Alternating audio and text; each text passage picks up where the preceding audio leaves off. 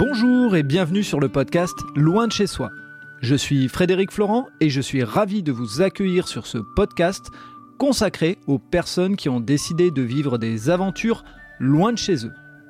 Vous allez découvrir le second épisode du parcours d'Alexander. Si vous n'avez pas suivi son premier épisode, je vous invite à l'écouter pour pouvoir mieux comprendre ce qui va suivre. Pour rappel, Alexander est maoré par son papa et auvergnat par sa maman.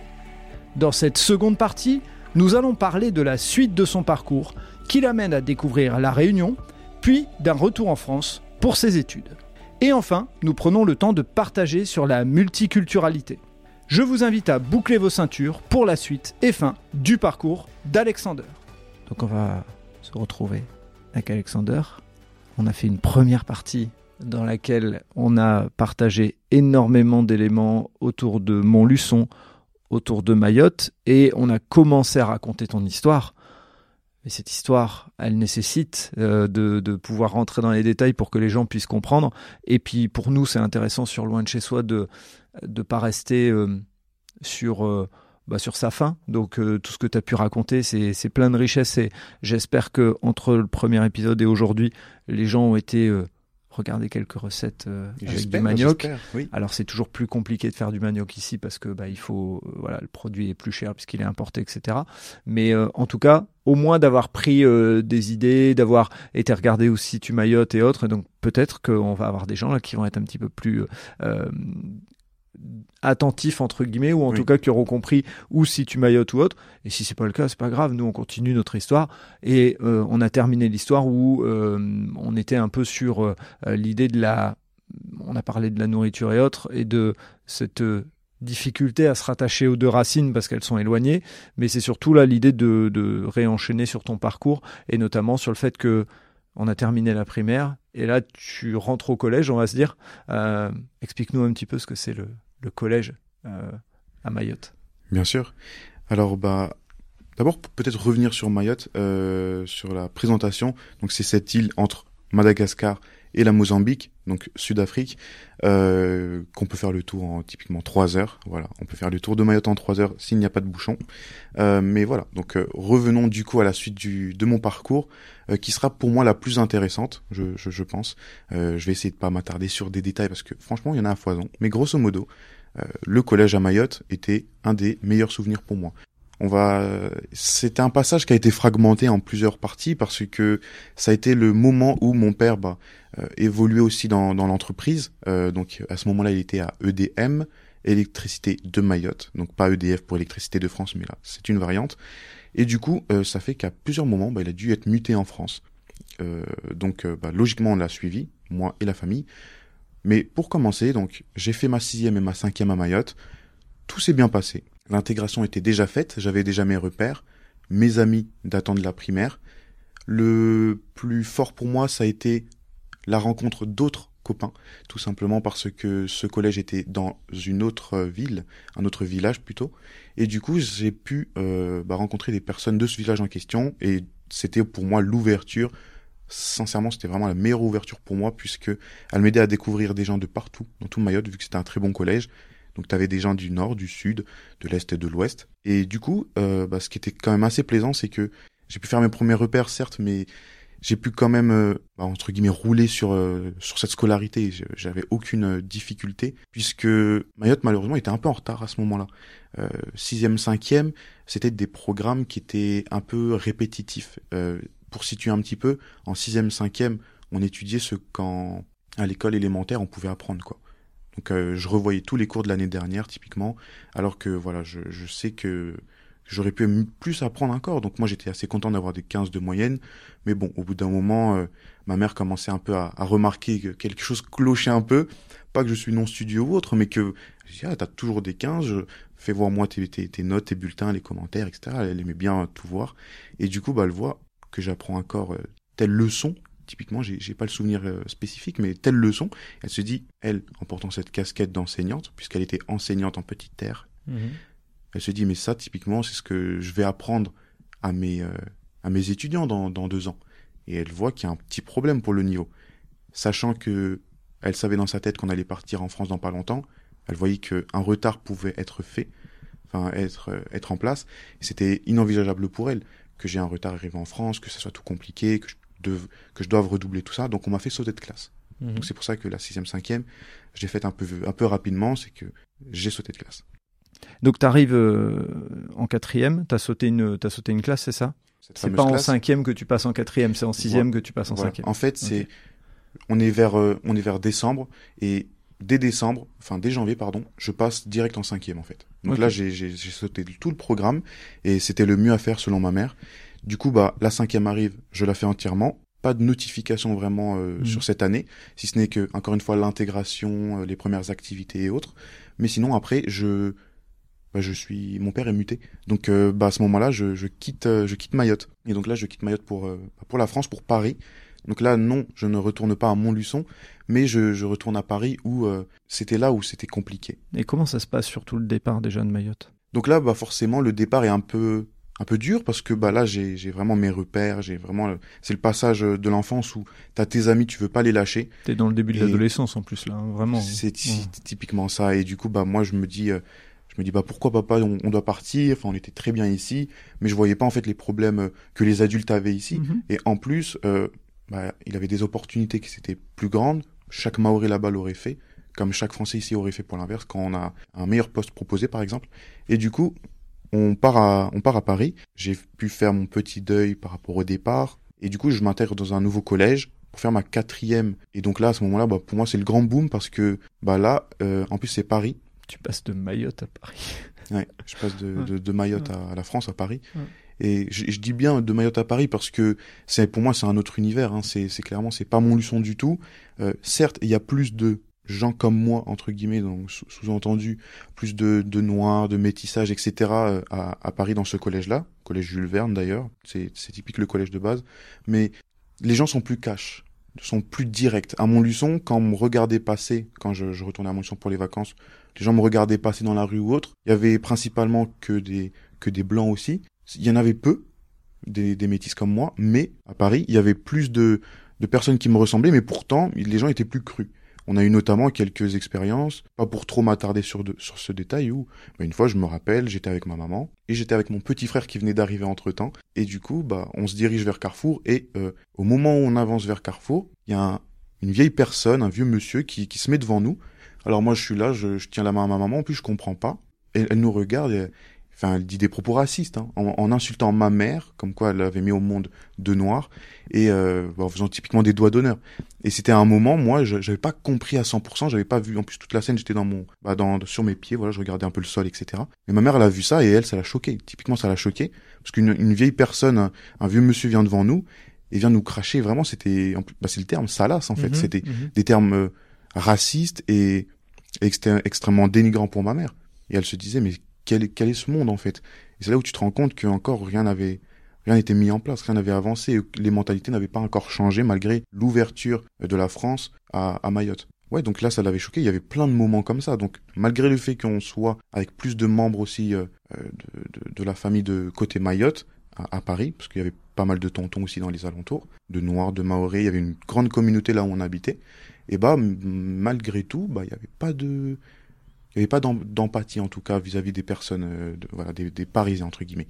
Donc on était dans un endroit en, en Yvelines et du coup bah on a habité là-bas et le pareil au collège c'était assez compliqué puisque bah on, on me mettait vraiment beaucoup en, retrait et c'est ça que j'ai trouvé assez dommage c'est que là où les Maoris avaient su passer au-delà de cette petite différence bah là-bas c'est ah bah c'est il est bizarre etc euh, c'est regardez-le je j'étais pas sur la sur la mode, moi, par exemple, à l'époque. Mhm. J'avais pas, à ce moment-là, le BlackBerry. Bah, malgré tout, bah, il y avait beaucoup de gens qui, qui me mettaient de côté, etc.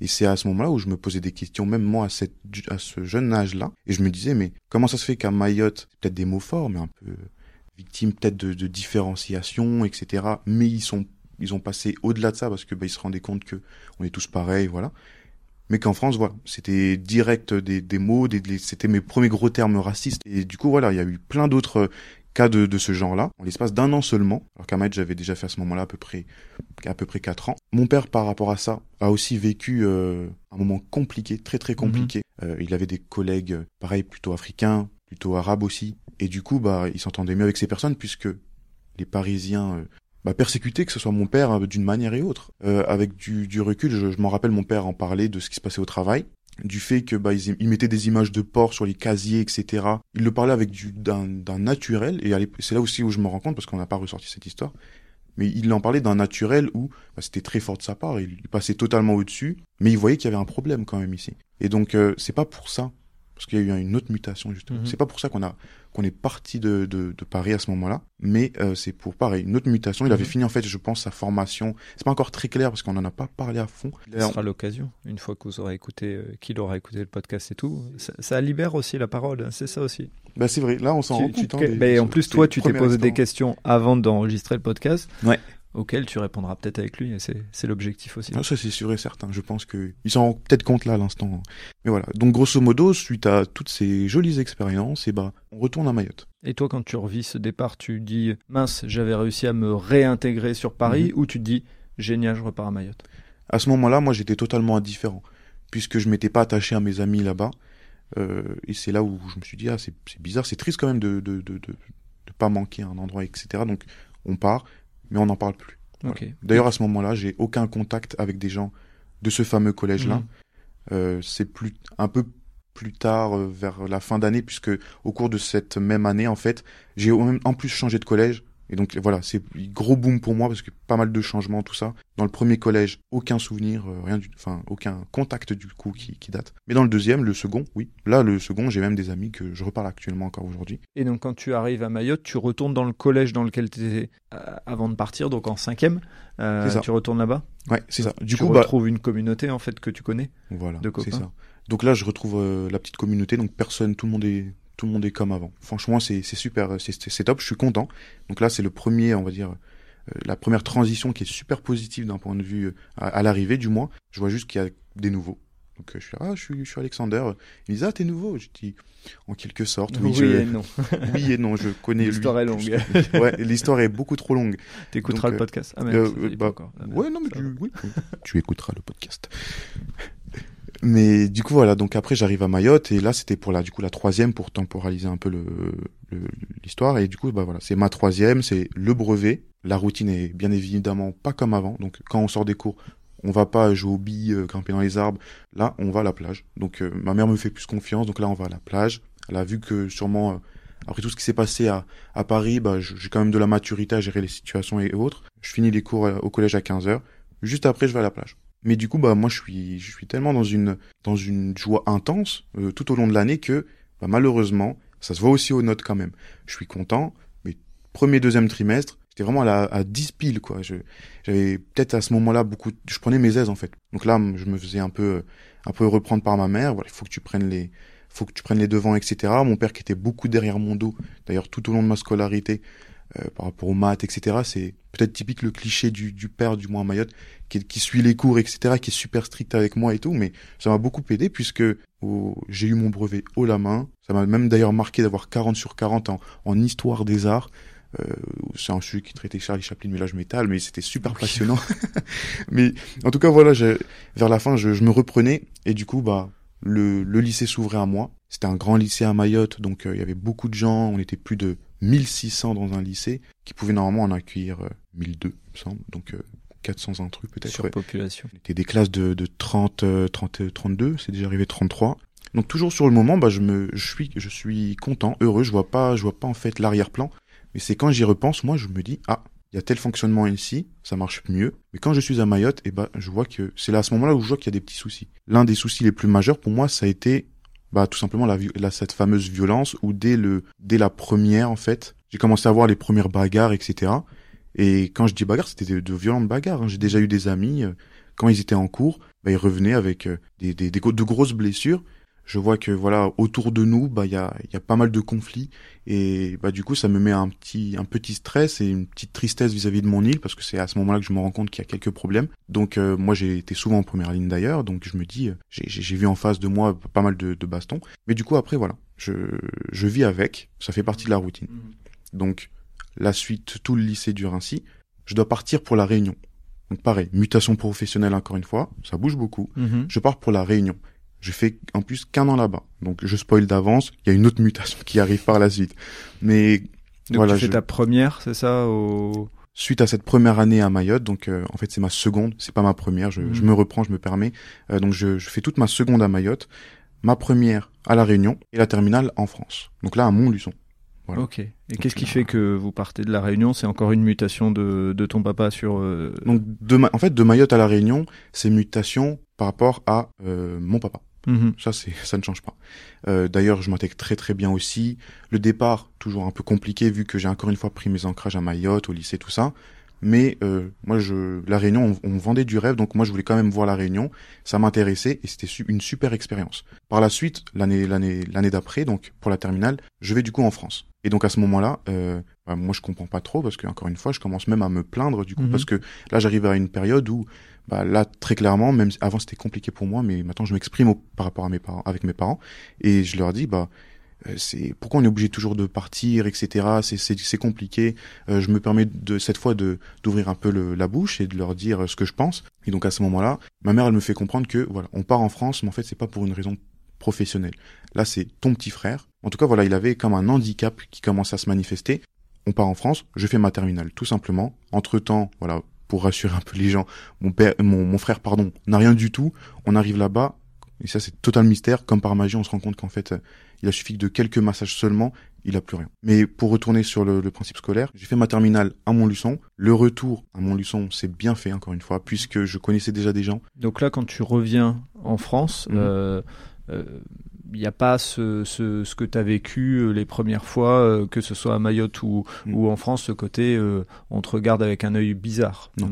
À partir de ce moment-là, je pense que les temps ont changé, etc. Donc j'arrive, il y a, y a rien du tout. J'ai pu me faire des, des amis. Et ce qui est pas mal, c'est que au même titre qu'à Mayotte, bah, je me suis fait des amis euh, sur le long terme. Ça veut dire que jusqu'à aujourd'hui, j'ai j'ai du con- j'ai j'ai contact avec eux. Donc si je vais à Montluçon, je sais que je peux leur dire ah bah je suis dans le coin, ça te dirait on aille boire un verre euh, de grenadine. Tu me connais très bien. euh, je ne suis pas alcool, etc. Mais voilà, donc je leur dis à tout moment, je, ce qui est cool, c'est que je peux les, les recontacter. Donc tu passes ton bac à Montluçon. Voilà. Donc du coup, j'obtiens mon, mon bac. Je suis super content. Et je pars pour, euh, pour le DUTTC. Donc je postule. Et du coup, bah, les deux ans du DUTTC euh, se sont très très bien passés. Mais Et encore tu le une fais fois, où ce DUTTC ce DUTTC, je le fais. La première année, je la fais toujours à, à, à Montluçon. Mhm. Euh, rien à déclarer, tout, tout se passe bien. Si ce n'est que euh, bah, là, c'est des petites complications par rapport au rythme. faut s'adapter à un rythme plus régulier vu qu'on a pas mal de travaux à rendre, mais rien à déclarer très sincèrement. Et je commence malheureusement un peu à avoir ce manque vis-à-vis de Mayotte parce que Mhm. bah on n'y retourne pas tous les ans, mine de rien. Je, je, je commence aussi à prendre mes, mes devants parce que là, ma, on arrive à un moment où ma mère, elle est mutée elle professionnellement. Là, c'est plus Mhm. mon père, mais c'est ma mère. Moi, j'ai un DUT qui dure deux ans. Elle doit partir au cours de l'année. Elle doit partir où? Donc là, elle doit partir pour la Réunion et moi, je peux pas, euh, je peux pas laisser mon DUT. Donc euh, moi, je, je lui dis, écoute, euh, il y a de la, il y a de la famille ici, il y a ma grand-mère, euh, j'ai, j'ai des amis, des cousins, il y a pas à s'inquiéter. Je peux rester, surtout si c'est pour euh, finir une année. Et puis je vous rejoins. Enfin, elle, elle est partante aussi. Après un long débat avec mon père. Et du coup, bah, ça fait que moi, j'arrive à. Donc, je fais ma première, ma première année du coup en France. Je la termine complètement. J'avertis ma mère que tout se passe bien malgré ce, ce petit manque de la famille. Mais euh, arrive euh, ce moment où il y a la deuxième année. La deuxième année, je l'ai pas faite à Montluçon euh, parce que à ce moment-là, bah, euh, il fallait que j'aille voir les de la famille. En fait, je, je voulais habiter vers vers le nord de la France, à Lille. J'ai fait ce déménagement. J'ai cette envie de, de sortir un peu de Montluçon parce que ça commence à me à me à me lasser. Donc je décide de venir à, à Lille. Euh, donc je fais une demande de mutation. Donc l'ironie c'est que je suis aussi muté moi. Et c'est là où je leur dis euh, à ma mère bon je je vais dans le nord du coup. J'en ai parlé bien avec avec elle euh, bien avant. Mais je lui dis voilà euh, je, je je vais- partir aussi dans le nord. Je vais rejoindre Tata les tatas, etc., mon cousin. euh, C'est là où il y avait toute ma famille, euh, un, un regroupement de toute ma famille aussi mahoraise, euh, du moins proche. On a une grande famille, ils sont un petit peu, un peu partout dans, dans la France, donc j'ai cette chance de, de les avoir à Lille. Et pourquoi j'ai choisi Lille, encore une fois, c'est vraiment pour la famille et c'est pour... Euh, bah en fait, c'est Lille, ils m'ont dit oui, tout simplement. J'ai postulé pour Paris et pour Lille. J'ai pris le risque de postuler pour Paris quand même. hein. Mais je me suis dit, j'ai envie de sortir de Montluçon, j'ai envie de partir, voir ailleurs. Donc je me dis, je postule pour Paris, pour Lille. Lille m'accepte, j'y vais, je vois la famille. Pour moi, c'est le bonheur, tout simplement. Je vois une ville aussi plus grande, donc je me dis, waouh. Pour moi, c'était le Las Vegas, hein, typiquement. Je, je regardais. Lille, euh, c'est bien connu. Ah oui, non, mais Lille, c'est c'est c'est c'est très bien connu, Tourcoing, tout ça. Et- Mais du coup, même quand j'arrive, la première fois que je vois Lille, euh, j'arrive à, à Gare Lille-Flandre. Mhm. Du coup, bah, vu que j'ai pris le train, je sors de cette gare, je lève la tête, je vois Euralil, je vois un gros bloc, alors que j'ai déjà habité à Paris, hein, euh, Mm. mais ça faisait tellement longtemps que j'avais pas vu de gros bâtiments de aussi modernes, parce que mine de rien, on se rend pas compte, mais c'est une, une grosse ville mine de rien.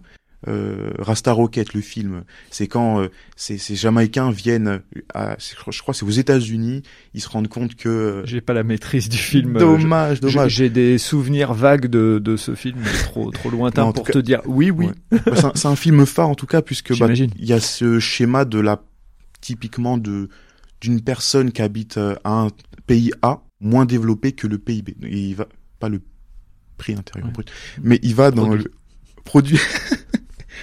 on coupe au montage. Pas du tout. non. Mais du coup euh, voilà donc on arrive à J'arrive à Lille et là, euh, c'est encore une fois pour moi le gros boom. Avec toute modestie, je gagne un peu en, en maturité, je, je prends de la prise de recul, j'essaie de me projeter. Et vis-à-vis de vis-à-vis de Mayotte, et ben je me, je me pose la question parce que j'ai toujours ce manque qui, qui, qui reste en moi. Je me dis, ça fait un, un grand moment, j'y j'y suis pas retourné. On, on va préciser, ça fait maintenant donc trois ans Mm. euh, que tu es sur, euh, sur l'île. Tu prévois de faire une quatrième année puisque euh, ton, ta dernière euh, partie d'études se fait en deux ans. C'est ça. Euh, et donc, c'est quoi justement euh, l'avenir? Parce qu'effectivement, là, quand tu dis Mayotte, ça fait un moment, ça fait combien de temps que tu as pas remis les pieds? Non pas vivre, hein, mais au moins Mm. en tout cas aller voir ta famille et ton entourage. Donc lors de la première année de DUT, j'ai pu aller pour des vacances, de courtes Mhm. vacances. Mhm. Euh, mon père, euh, d'ailleurs, euh, lorsque ma mère est retournée du coup vers la Réunion, est parti du coup avec ma mère. Donc euh, il y avait que lui qui arrivait à se déplacer. Mhm. Typiquement, ma mère était beaucoup trop prise dans le travail, donc j'avais peu de contact avec Mayotte et la famille mahoraise, si ce n'est que mon père quand il venait me rendre visite. Voilà. Et du coup, ça fait que là, à l'heure actuelle, parce qu'entre temps, j'ai eu le DUT quand je suis arrivé à Lille, j'ai eu mon bachelor aussi. Ouais, non, très sincèrement, là, ça fait, en fait, typiquement, ça fait deux ans que j'y suis pas retourné à Mayotte. Ça fait euh, deux ans. Cette année, si j'y vais pas, ça fait trois ans. Donc ça fait un peu beaucoup. La dernière fois que j'y étais, c'était assez longtemps pour moi, surtout que ça se fait ressentir vis-à-vis de par rapport à la famille. Il y a des tontons, euh, j'ai j'ai très peu de nouvelles d'eux parce que bah ils sont pas très téléphones. Sincèrement, ils sont pas très téléphones. J'ai beau euh, quand je- j'ai quand j'étais là-bas leur euh, dire voilà ça c'est ça c'est Messenger, ça c'est WhatsApp. Ils aiment pas du tout. Je les ai que quand je suis avec euh, quand ils sont avec mon père et que mon père fait le fameux FaceTime d'Apple. Et voilà, c'est à ce moment-là que je les vois et et encore, la petite difficulté, c'est ils parlent à fond maoré très rapidement et moi, ça fait déjà deux ans, on pourrait dire presque trois. Bah, je comprends toujours la langue, il n'y a pas de Mhm. souci. Je comprends pas à 200%. Donc, ce qui est pour moi un peu triste, c'est le la barrière du, du langage. C'est que moi, je, je comprends totalement le, le maoré, ça y a pas de problème, mais ça va être de s'exprimer. Donc, quand je m'exprime avec euh, mon, mon fameux tonton, par exemple, que j'ai pas vu, bah, c'est assez compliqué de, de, de, de répondre, etc. Donc, concrètement, le contact, il est pas au- authentique, il est pas comme si, euh, il est- il est pas comme au face à face en fait. Et du coup, le, le, le meilleur, c'est de, bah, c'est de les voir, d'aller les voir. Et donc cet été, je l'espère, je suis en train de faire les derniers papiers avec mon papa pour programmer un peu le ce, parcours. Et, et donc voilà. Donc euh, là, c'est à venir. Donc, tu as ce voyage prévu, donc une reconnexion avec euh, tes racines, avec la famille, et ça, euh, ça c'est tant mieux. Et si ça peut se faire euh, cet été, j'en serais euh, moi ravi pour toi. Oui. Euh, comment t'envisages l'avenir? Euh, Comment tu tu te projettes Donc là, il te reste un an euh, à faire chez Oltug, C'est ça. une entreprise extraordinaire. Oui. Euh, un an, un an presque, allez, et demi, hein, presque et demi.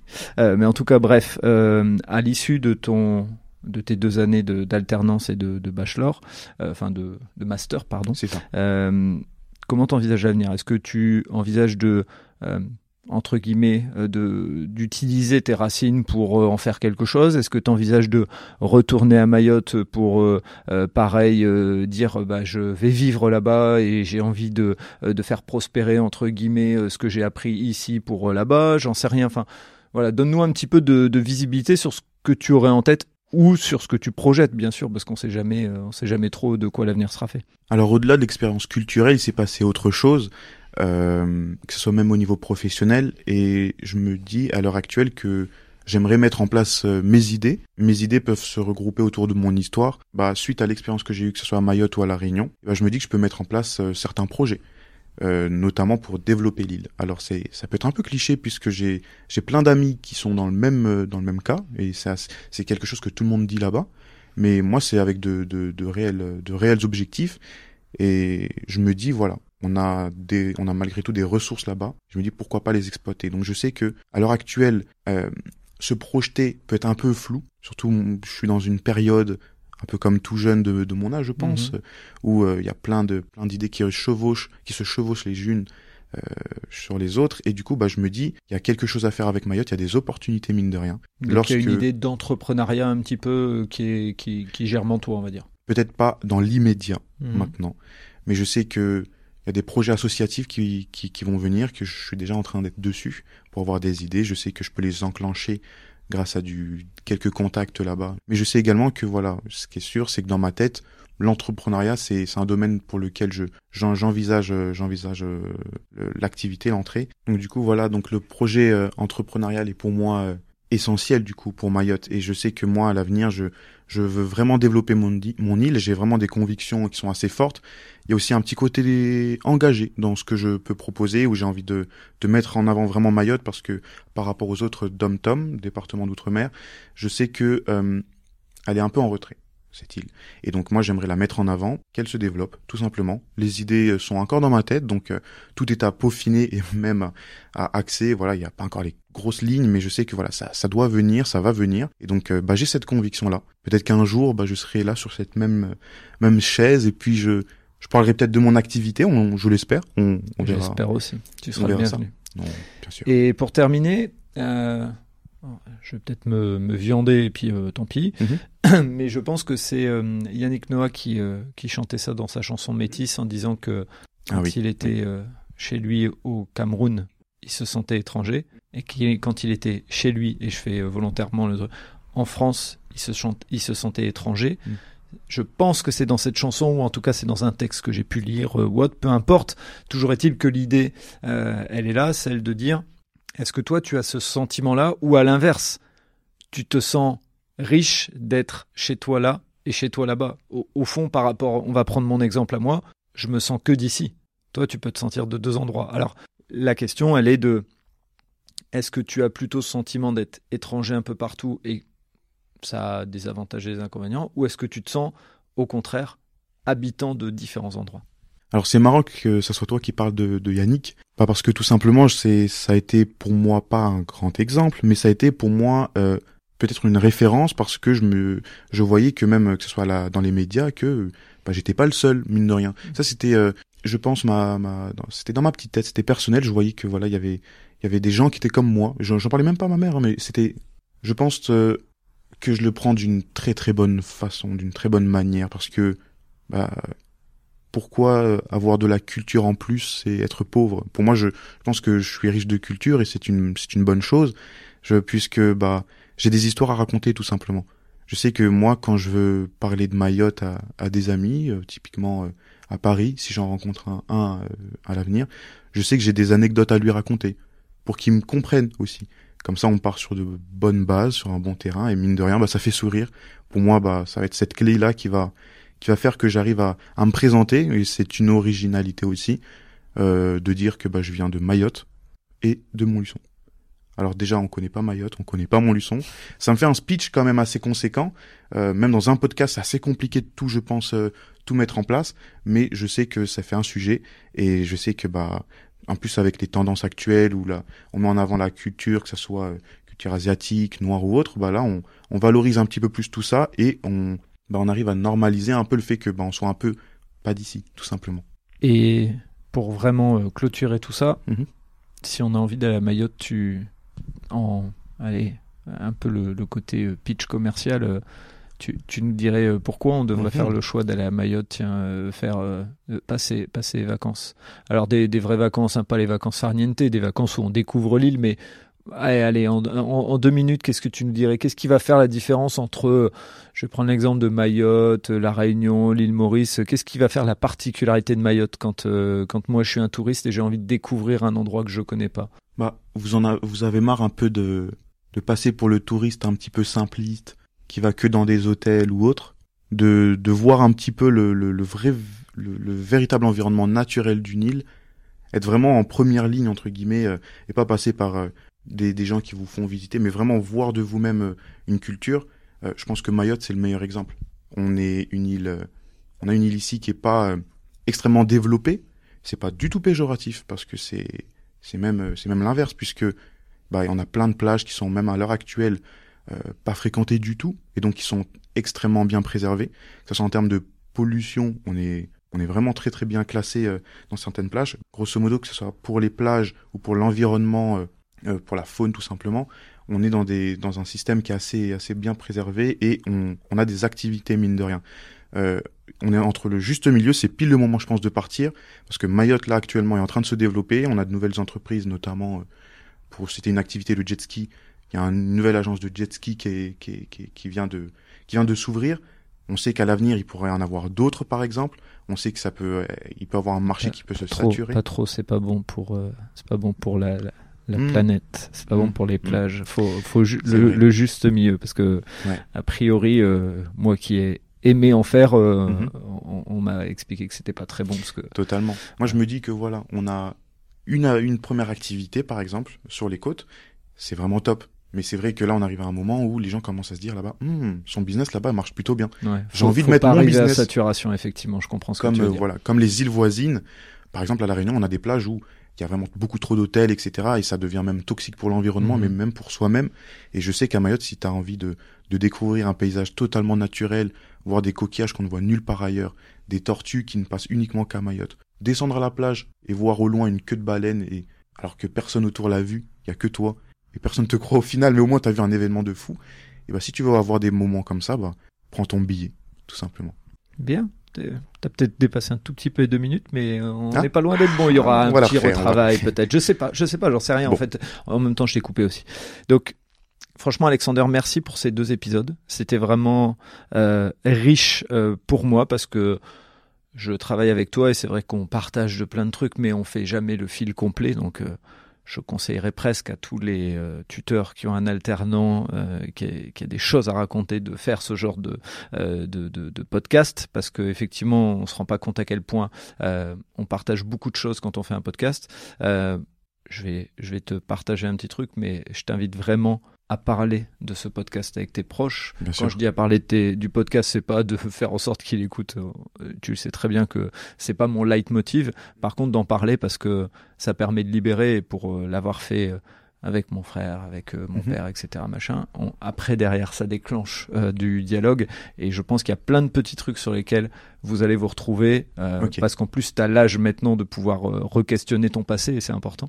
Donc voilà, j'espère que ça ouvrira ça. Si, si ça a déjà offert ça, ça sera déjà une bonne chose à titre perso pour toi. Et puis, à un titre un petit peu plus large, j'espère que les gens auront apprécié cette histoire et auront découvert peut-être un peu Montluçon, mais ça euh, c'est plus facile à faire euh, par eux-mêmes, mais surtout euh, auront découvert la richesse de, te- de cette euh, double enracinement qui, est, qui est une vraie richesse pour moi, et surtout auront appris à mettre Mayotte sur la carte et auront appris un ou deux petits mots en, en maoré, Mhm. et surtout auront eu envie de se dire tiens, si je dois investir un peu d'argent et quitte à faire un vol en avion, peut-être que c'est vers là-bas qu'il faut le faire. Moi, je dis, c'est comme avec Bali. À un moment, personne connaissait Bali. Maintenant, tout le monde y va.